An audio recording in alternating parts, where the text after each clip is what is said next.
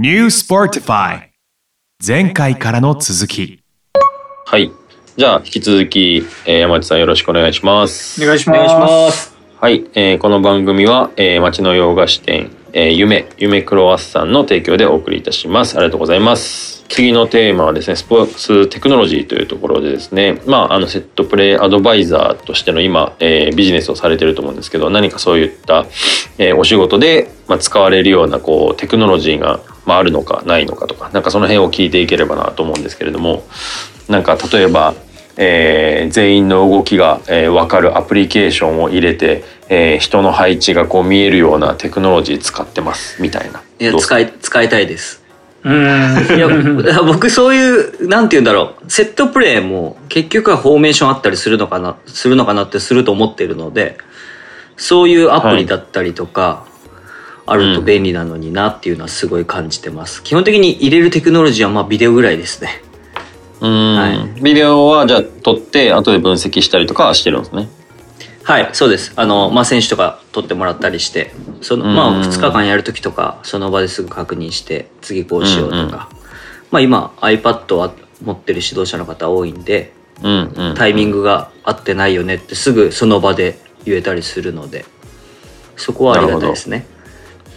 まあでもなんかそれこそセットプレーこそこうデータの世界じゃないですけど、まあ PK とかもわりかし多分あると思うんですけど、なんかその相手チームのまあ特徴とか、まあ自チームの、えそれこそコーナーキックだったらまあニアとファーだったらニアの方がまあ決定率高いよねとか、なんかそういうデータに基づいたまあアドバイスとかっていうのも多分ね、していけますよね。そうですね。やっぱり、まあ、プロとかは、まあ、全部データがあるので、まあ、このキッカー、例えば右手上げたらニアで、左手上げたらファーでとか、ああ。うん。あー後半の1本目のアウトスイングトリックやってくるよとか、まあ、ある程度の統計は取れるので、まあ、そういったところも警戒しながら対策っていうのはしていけるんじゃないかなと思います。えちなみにセットプレーアドバイザーは守備もアドバイスするんですか？あ一応守備もアドバイスしますね。うーん、なるほど。じゃあはい攻撃だけじゃないんですね。はい。守備もアドバイスします。ただ、まあ、守備に関しては、僕は、まあ、ゾーンとか、ミックスとかは、僕の中ではもう守れないし、と思ってますし、うんでそれでやられたら嫌だなっていう僕の中であるので、はいはいマンツーマンでやられる方が、まあ、うんあがいてる感があっていいかなっていう、お手上げでやられない感があるので、はいはいはい。はいサッカーもゾーンとかあるんですか？ゾーンディフェンスみたいな。ああります、あります。あの、まあ、10人全員がペナの中に戻って、配置されるっていうのはありますね。うーん。はいゾーンでも難しいっすよね。僕も嫌でしたね。ゾーンで守れって言われたあ、ら。本当ですか？僕うん、だってへ下手しい全員が人のせいにしだしたら100%やられるじゃないですか。そういうことです、そういうことです、そういうことです、本当に。マンツーやったらもうこいつはお前のマークお前の責任って分かってる方が頑張りようがあるけど、はいまあそれこそキッカーが上手くてね人と人の間にボールを落とされたらどっちが行くねんってなるのがね一番失点しちゃうから、はい。わかりにくいですもんね。ここまでが俺のゾーン、ここまでがあなたのゾーンじゃないですもんね。そうなんですよ。うんで、まあ、被っちゃったりとかして、まあ、抜けちゃうとかもあるんで、うんその受け渡しとか、マークの受け渡しとかもすごい難しいんで、え今ってどうなんですかね？そのゾーンと、そのマンツーで言うとどっちが多いとか。えっ、と、どっちが多いかのデータまではないんですけど、まあ、例えばうん僕今高校サッカーすごい依頼が多くて行くんですけど、高校サッカー基本的にマンツーマンですね。うーん。ででプロとかだとどうなんですか？そのゾーンとかもあるんですか？はい。あの、岐阜が、まあ、J2、J3 いた時は結構ゾーンも多くて。だけど、ゾーンの相手になったら、まあ、岐阜の選手たちはいつの間にか自信がついて、もうゾーンだったらいけますねって言葉が 出てきたり、そんなわけあるかと 思うんですけど、でもやっぱり選手の選手のそういう自信につながるっていうのは本当にいいことだなと思っていて。はい。なので、まあ、ゾーンも多いですし、まあ、現在は、まあ、最近ちょっとまた減ってきたかなと思うんですけど、J1 とか、あの、ヨーロッパとかは、5枚フリーマンの5枚マンツーマンっていうミックススタイルがトレンドであったりして、なるほど。はい。多分、ね、理論的にはなんかいけそうな気がしするような気もするんですけど、見てる限りなんか、結局マークついてる人が、最後強いゾーンが5枚もいるってなったら、フリーマンが5枚もいるってなったら、最後外しそうな 気がするんですよね。例えば僕マンツーマンついてたら、最後だって強いやついるから、そいつにパンっていけばいいんでしょっていううん。感じになってしまいそうなので、僕はあんまりミックスは推奨してないですね。まあ、えー僕の印象的にあんまり良くないっていうだけなんですけど。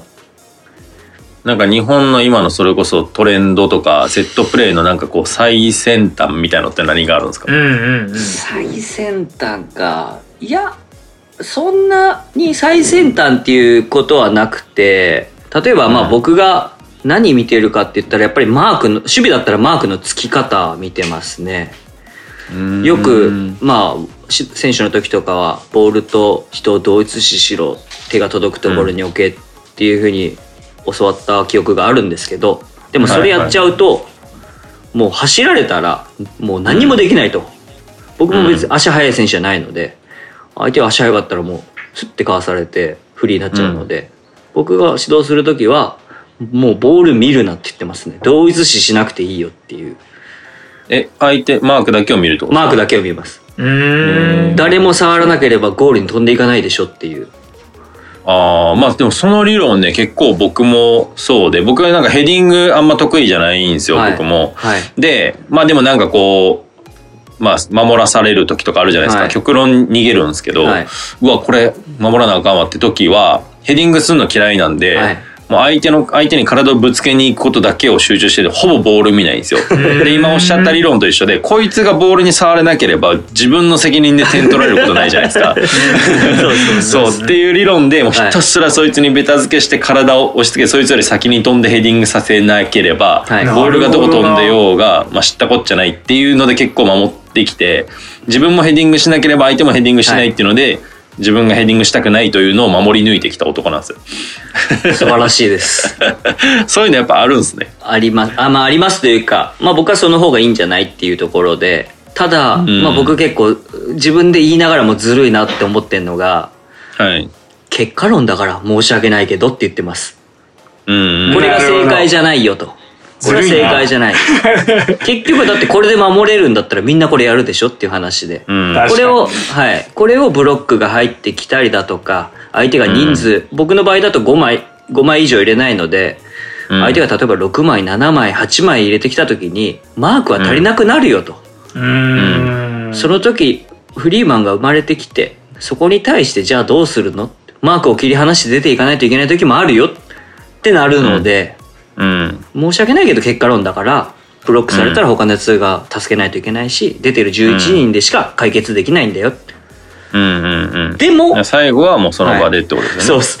でも、マンツーマン、しっかりついてねっていうやり方なので、もうそこは本当に経験もありますし、その危機管理とか危機察知能力かかなと思いますね。一応だから大前提の共通認識は植え込んだ上ででも最終的にはその場の自分の自分たちの判断っていうのが一番大事だよっていうその余白みたいなのを残した上で教えていくってことですよね。そうです。もう常うにん正解はないからっていうすげえずるいこと言ってます。まあ、自分で予防線を張ってるっていう意味も含めてね。はい。なるほどね。、はいや面白いですね。はい。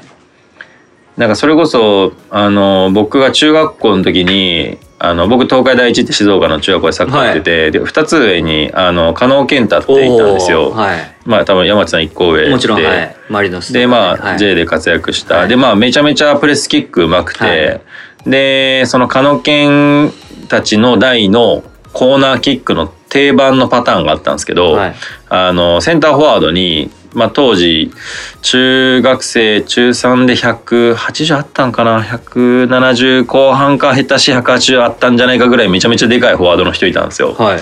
でその人が要はニアに立つんですよ。はい。でニアに立ったら、まあ、基本その人の頭にめがけてカノケンがふわってボール蹴るんですよ。でその人が頭で後ろにポンと反らすんですよ。そうすると中で100%マークずれるじゃないですか。そしたらそこにみんなでバーンって突っ込んでいくと入るっていう結構もう定番パターンみたいなのがあって、はいまあまあそれが入るんですよね。はい。それって今でも通じます？まあ、もう、これ僕の完全理論です、それは。やっぱニアで触ってねっていう。なので、うん余裕で通用します。あそうなんですね。はいなただやっぱりそこにねそれだけいいキックができるからできることですしそのピースがあるからできることなので、例えばじゃあその2人が、まあ今だったらねコロコロナだったりまあいろいろあるので出れないってなった時にじゃあどうするの？っていうところで。うんうんうん。確かに。で僕のベースがあるので、まあ、それはそれで一つ、そのチームの色じゃないですか。はいはいはい。ただニアで反らしてガチャガチャってやるのはもう間違いなく僕が一番コーナーで点取れる方法だと思ってるのうん。でズドンってこう叩き込めるコーナーってそうそうないと思うんですよ、うんうん。あのうん。バスケでいうとダンクシュートみたいなヘディングあるじゃないですか、はいバーンって、はあんなのまあないんで、確かに。だったらニアでガチャガチャってした方がいいよねっていうところですね。なんかあともう一個僕の中で伝説のコーナーキックが一個あるんですけど、はい。あのまあ、僕藤枝東っていう高校に行ってたんですけど、はい。その2校上に赤星貴文っていう選手がいたんですけど 僕の一個上ですよね。はい赤星君おここの前会いました。あ本当ですか、はそう。で赤星君が僕2つ上藤枝東の先輩にいて、あれグランパスユース戦やったかな？高窓かなんかの時に右コーナーキック赤星君右利きなんですけど、はい。右のコーナーキックを赤星君が右から、まあ、インステップとアウトサイドの中間ぐらいのキックをバチンって蹴って、はい。そのまんまアウトカーブで直接入れたっていうあの伝説のコーナーキックがあるんですよ。漫画漫画の赤星だっていう漫画の、やつですね。漫画の世界で、はい。それ今でも多分結構動画 SNS とかでも回るぐらいのは伝説のコーナー。それは今できる人って日本にいるんですか？い。いやできる人。まあいると思いますけどね。なかなか直接ねまあしかも右コーナーからで右足のアウトカーブなんで、ロベカルの逆ってことですよね。そうそうそうそう。はい。ねなかなかそれ狙うって勇気いると思いますけどね。いやそれをね赤星君が当時狙って蹴って決めてたんでほんまに化け物やなって。今でも最近は見まあそないですけどね。の僕の、はい。僕の2つ上になんでその加納健太赤星貴文っていう結構伝説のプレスキッカーが2人いるっていうところでサッカーやらせてもらってきたんですごい刺激的なんですけど。いやすごいですね本当に。やっぱキッカーがいるのはでかいですようん。やっぱり。でも結構なんかまあ最近すごい、まあ、日本代表のサッカーとか見てても思うのが、はい。やっぱそのプレスキッカーがいなくなったなっていうか日本サッカーから、うん。まあ、ちょっと前で言ってやっぱ中村俊輔さんとか、まあ七海さんとか、はい。まあ、中田秀さんとか、はい。まあ、本田圭佑さんとかもねもちろんプレスキックうまかったですけど、今の日本代表でこいつがキッカーだっていう人ってやっぱいないじゃないですかぶっちゃけ。あぶっちゃけちょっと分かりにくいですね。まあみんな逆に言ったらある程度蹴れるしみたういな、んなんかそれがなんか僕ってこう結構それこそ加納健太見て赤星貴文見てっていう、なんかこう絵に描いたような10番とかにやっぱ憧れてずっと、はいあのファンタジスタみたいな人にやっぱ憧れてサッカーしてきてでそれで僕もそういうプレースタイルでプレスキックも練習してフリーキックとかもやってってサッカーやってきた世代なんですけど今のこう現代サッカー見た時にこう昔の絵に描いたような10番みたいな選手がこうどんどんいなくなって。なんかもう10番じゃない人がフリーキック蹴ってる時点で僕あんまり好きじゃないぐらいのなんかこう古典的なそのサッカーが好きというか。はい。最近なんでそのプレスキッカーがいなくなったんかなっていうなんかあるんですか？どうなんですかね。これ完全僕の持論というかあれなんですけどやっぱりこう、はい。日本はパスサッカーが美学みたいなちょっとうん。印象がここ数年出てきたのかなっていうので、うんうん。そのパスサッカーっていう考え方がやっぱり短いパスっていう考え方が多いんじゃないかなというのは思っ感じていてこれ例えばロングボールだったりとか、はいまあ、サイドチェンジまあまあもちろんするんですけど、まあ、それよりももう本当短いパス短いパスっていうのはすごい増えたんじゃないかなっていうのは感じていてだからまあフリーキックとかももうすぐ始めてとかなるほどね。っていうのがあるんじゃないかなっていうまあこれは本当難しいところなんですけどいやそれめっちゃあるかもですね、はい。だから極端に言うとだからベッカムみたいな選手今いないじゃないですか。はい。もうアーリークロス入れれてサイドチェンジできてみたいな。そういうことですよね。もうプレースタイル的にスピードとか、ねはい。パスサッカー、まあ、ドリブルみたいなところが主になってはい。キック一本で状況を変えれる選手がいなくなったって感じですよね。そうですね。あんまり見ないですもんね本当に。いいキッカーいやーベッカム世代からしたらやっぱその辺もちょっと寂しいですね。はい なのでそういうところももしかしたら影響してるかもしれないですけどねなるほど。はいい、やちょっとテックからは若干離れましたけど、はいセットプレー深掘りできて面白かったです。すごい今日ディープな世界でいいっすね。これかなりサッカー知っていや、る人でもコアな話してると思うんで、サッカーしてる人、うん。まあ、コアな話いいんじゃないですか？はい。すいまん。せん、サッカーのそんな話ばっかしちゃっいて。やいやいやいやいや。なんかマニアック的にはたまんないと思います。ね、最後のテーマにじゃあ行きましょうか。はい、はい。はい、じゃあ引き続きよろしくお願いします。New Sportify 今回はここまでまた次回お楽しみに